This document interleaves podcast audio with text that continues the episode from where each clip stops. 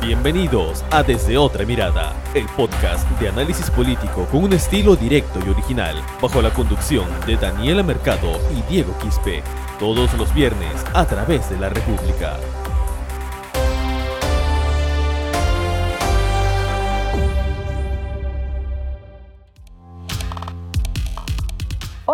Que se conectan a su podcast desde otra mirada. Los saluda Daniela Mercado y en este episodio 33 vamos a hablar de nuestra tan polémica coyuntura política y electoral, con la compañía de nuestro compañero Diego Quispe. Hola Diego.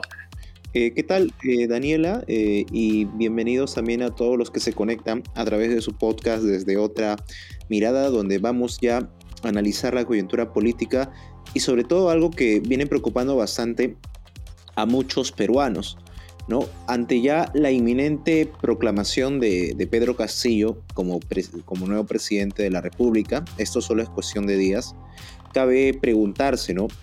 Eh, ¿Cómo va a ser la transición de gobierno a gobierno? Sobre todo tomando en cuenta que quedan pocos días para el 28 de julio y que además es urgente sobre todo las transferencias de gestión o la transición de gestión en los sectores de salud y economía, que han sido los más golpeados por esta pandemia. Claro, Diego, como mencionas, ahora no solo se podría decir el principal problema es la incertidumbre que se está generando en la población por no tener un presidente, sino justamente el que qué efectos puedan ocasionar esto justamente. Que, que, y lo principal es, es eso, cuál es la gobernabilidad que se va a tener, quiénes van a ser los que van a dirigir esa gobernabilidad en este próximo quinquenio. Bueno, esto lo mencionamos ¿Por qué? Porque ya el Jurado Nacional de Elecciones culminó el lunes, ayer lunes 12 de julio, de tener las firmas completas de las resoluciones, de las resoluciones sobre las, los pedidos de nulidad, las apelaciones para pedir la nulidad que había presentado Fuerza Popular y publicar estas mismas en su plataforma web, es decir, ya lo publicó estas resoluciones declaran improcedentes estas mismas apelaciones que Fuerza Popular presentó en las que denunciaban un supuesto fraude, ¿no? Su narrativa del fraude que de por sí se cayó hace ya varios días, pero por motivos de los de los plazos eh, en todo este proceso electoral hasta ahora, es decir, hasta ayer recién se han publicado. Ahora, de este modo ya estamos ingresando a la etapa final de la proclamación oficial de estos resultados de la segunda vuelta de las elecciones generales, en la que obviamente el profesor Pedro Castillo de Cajamarca, que, es el que representa Perú Libre, ganó, ganó las elecciones, duela a quien le duela, gusta quien le guste, con una ventaja de 44.263 votos. Poco, es una diferencia mínima, ¿cierto Diego? Pero se tiene que respetar. Exacto. Entonces, lo que a muchos eh, está preocupando, ¿no? Si ya falta pocos días para que sea el 28 de julio, eh, la pregunta es, ¿no? Eh, ¿Esta proclamación va a venir de la mano con la anunciación, con, eh, con que se haga de conocimiento público quienes van a acompañar en un eventual gabinete a Pedro Castillo?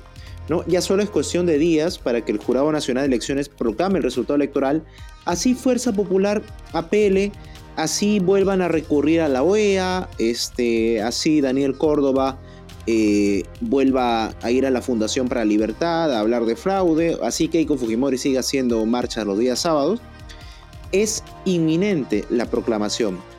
Entonces, la, cuestión acá es, ¿no? Si el 28 de julio va a jurar como nuevo presidente de la República Pedro Castillo, ¿quiénes son los, los nombres que lo van a acompañar? Eh, ¿Por qué es importante esto? Porque ni bien se sepa quiénes son esos nombres, recién vamos a poder conocer cómo se van a acomodar las fuerzas políticas en el Congreso para lo que sería ya el pedido del voto de investidura que tendría que hacer el gabinete del nuevo gobierno. Y esto es muy importante, Daniela, porque mientras el gabinete de Pedro Castillo no reciba el voto de confianza del nuevo Congreso, todo el sector público incluyendo el de salud que maneja la vacunación, va a estar sin cabeza. Y eso obviamente es preocupante, sobre todo cuando tenemos un proceso de vacunación que está agarrando un ritmo que es considerable. Claro.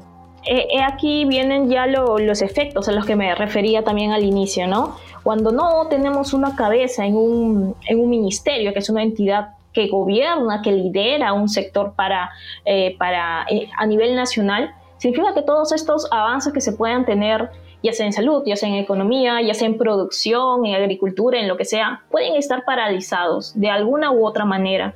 Entonces, he ahí la importancia del por qué necesitamos que ya el 28 de julio máximo tengamos al presidente, claro está, pero también los nombres de los, al menos los principales ministros, los que van a de participar de este gabinete ministerial, al menos en los principales sectores, que es definitivamente salud, economía, ¿cierto? Ahora, Exacto. ¿por qué, ¿por qué Pedro Castillo no comienza a anunciar algunos nombres? ¿no? Ahora, tengamos en cuenta que en las anteriores elecciones, ni Ollantumala ni Pedro eh, Kuczynski, Pedro Pablo Kuczynski, esperaron a, la oficialización de, de, la proclamación como presidentes para ir soltando nombres, para ir dialogando, cocinando el gabinete, como así se, se le puede decir coloquialmente nosotros como fuentes de la República sabemos que ya se están dialogando nombres, pero a puertas cerradas. Hasta ahora, lamentablemente, Pedro Castillo no ha anunciado nada al respecto. Exacto. Un caso eh, muy cercano es el de Pedro Pablo Kuczynski, ¿no? Él juró como... Él, su proclamación fue el 28 de junio, un mes antes del 28 de julio. Pero para mediados de julio, eh, Kuczynski ya decía quiénes iban a ser los integrantes de un eventual gabinete suyo. Cuando el 17 de julio se le pregunta a Pedro Pablo Kuczynski quién va a ser su primer ministro, Kuczynski responde que va a ser una persona joven, talentosa y hombre y gordito, haciendo referencia a Fernando Zavala. Eh, cuando fue el 28 de julio del 2016 y juró PPK como presidente, esa misma tarde asumió la presidencia del Consejo de Ministros eh, Fernando Zavala, quien luego tuvo que conversar inclusive con Fuerza Popular, que tenía una mayoría abrumadora en el, en el Congreso de entonces, para que pueda obtener el voto de la investidura. Entonces, ¿por qué es importante de que Pedro Castillo ya haga público, ¿no? ¿Quién, quién al menos va a ser su primer ministro? Para que él tenga un vocero que pueda ya de una vez reunirse con las nuevas bancadas, porque él va a necesitar mínimo 67 votos para poder iniciar su gestión pública. Si es que no se le da el voto de confianza, ya sabemos qué crisis pueden pasar, ¿no? Esperemos que no, que no se dé esta situación, esperemos que realmente los diálogos que está teniendo Pedro Castillo ya dentro del de local, donde siempre se reúne con distintos políticos, ex altos funcionarios también, también representantes de las bancadas del Congreso, porque también se ha reunido con representantes, por ejemplo, de Podemos Perú, de Alianza para el Progreso, tenemos conocimiento que ha tenido conversaciones incluso también con un sector de acción popular, claro que es el sector más cercano a Mesías Guevara, ¿no? Que es como que, ahora, para hablar de acción popular tenemos que también poner un paréntesis de que esta, este grupo partidario está prácticamente partido, o al menos así es la percepción que se tiene desde una mirada externa, ¿no? Manuel Merino y, su, y el grupo tal vez en el Congreso tiene otras prioridades a las que al parecer tendría Mesías Guevara y sus allegados. Entonces, Pedro Castillo, por lo que se sabe, ha conversado con este grupo de Mesías Guevara y también otro, con otras agrupaciones políticas. Pero cabe resaltar también de que no es suficiente, eh, por antecedentes nosotros lo sabemos, que Pedro Castillo como presidente electo se converse con ellos, dialogue con ellos, coincida también en una agenda común con ellos. Sí, es bueno, es importante, pero también es importante que lo haga quien sea el primer ministro. Necesitamos, consideramos que ya se deberían ir soltando el nombre de al menos quién sería el primer ministro y porque esta persona es quien comienza a dialogar, a hacer la mesa de diálogo con las bancadas del Congreso para que justamente estas bancadas le den el voto de confianza y poder continuar con el gobierno de manera tranquila, ¿no? Al menos así se supone que es. Eh, en un primer momento, en un primer momento había trascendido de que la, primera ministra de Castillo iba a ser Verónica Mendoza, la lideresa de Nuevo Perú, es candidata de Juntos por el Perú. Eh, lo que ha trascendido también es que más bien ahora quien está apuntando o se está especulando de que podría ser premier es Gonzalo Alegría, un economista, ¿no? Este, que forma parte del equipo de Pedro Castillo y que está sonando también como posible primer ministro. El problema, Daniela, es que mientras Pedro Castillo continúe en esta actitud de hermetismo, las, las especulaciones van a seguir creciendo y las especulaciones generan inestabilidad. Lo único que es concreto es que las personas que se están haciendo a cargo de, los sectores más eh, golpeados por la pandemia son Pedro Frank en economía y Hernando Ceballos en salud. ¿no? Eh, pero de ahí no se sabe a ciencia cierta quiénes serán los, los otros eh, fijos en los sectores. Trascendió, por ejemplo, de que en relaciones exteriores podría estar Harold Forsyth. no es una información confirmada, pero eso guarda relación, por ejemplo, con, los, con las visitas eh, recurrentes que ha tenido el ex candidato George Forsyth, justamente hijo de Harold Forsyth, al, local donde está Pedro Castillo.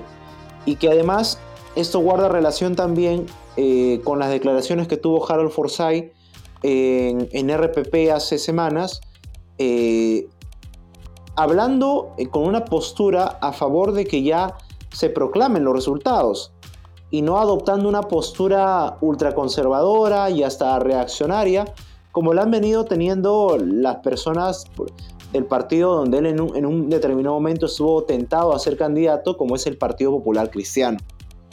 ¿no?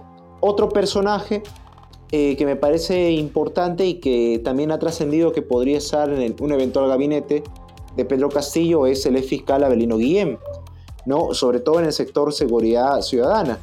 Abelino Guillén estuvo también en el debate de equipo técnico, justamente hablando en los temas de lucha contra la delincuencia. Y otro personaje que es, pienso yo, inamovible en el sector transportes es Julián Palacín, ¿no? abogado, ligado también al mundo de la, de la, del sector aeronáutico, ¿no? Eh, y que es, ha venido hablando públicamente de que él viene trabajando en su plan para el sector transportes.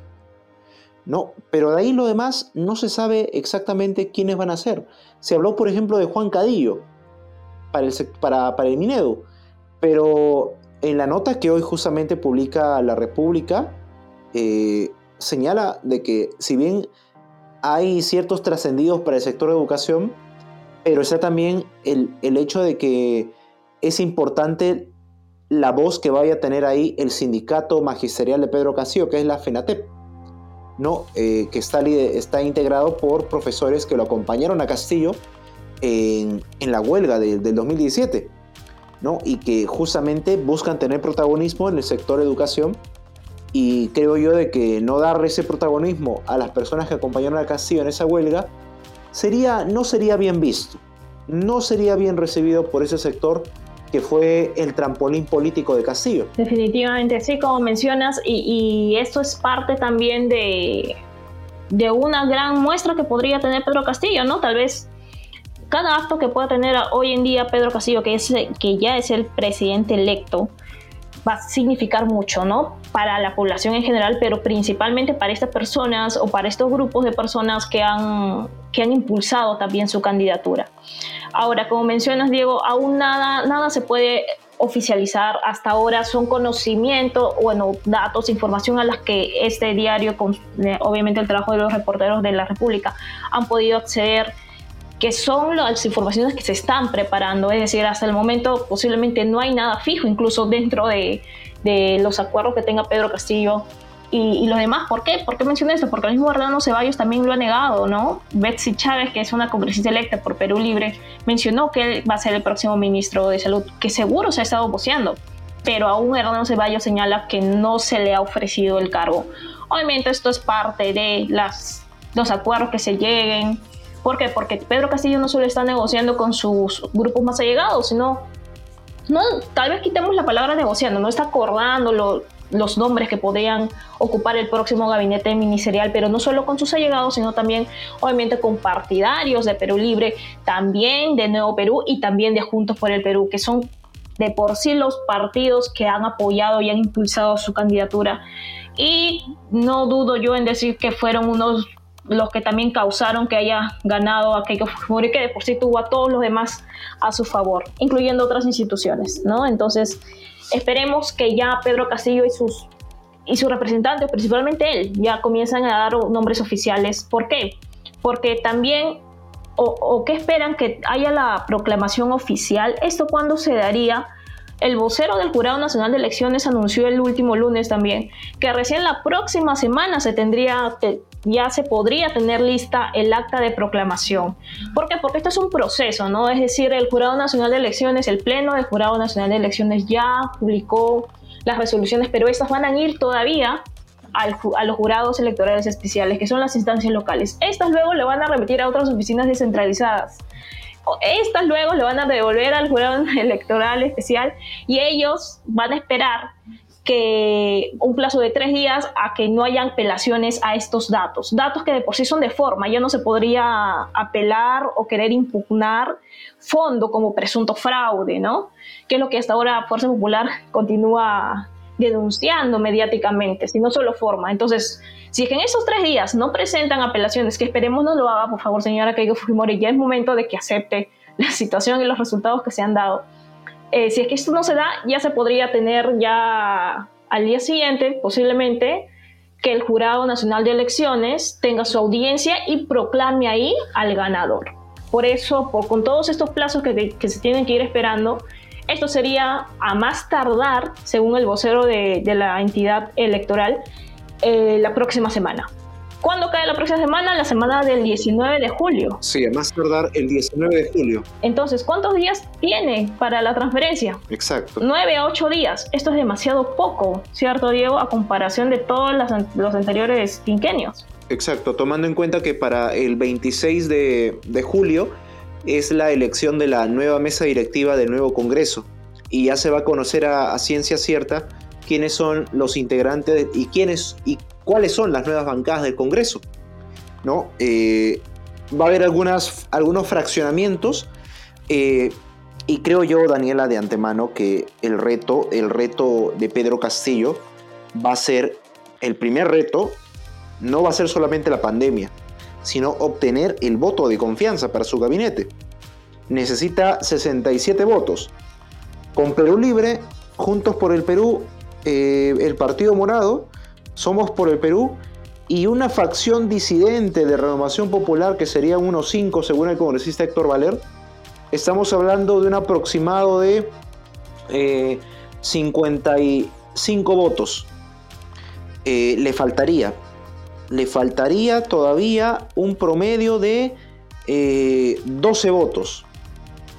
12 votos que podría conseguirlos de una facción de Alianza para el Progreso, de una facción de Podemos Perú o de una facción de Acción Popular. O hasta inclusive de quizás de Avanza País.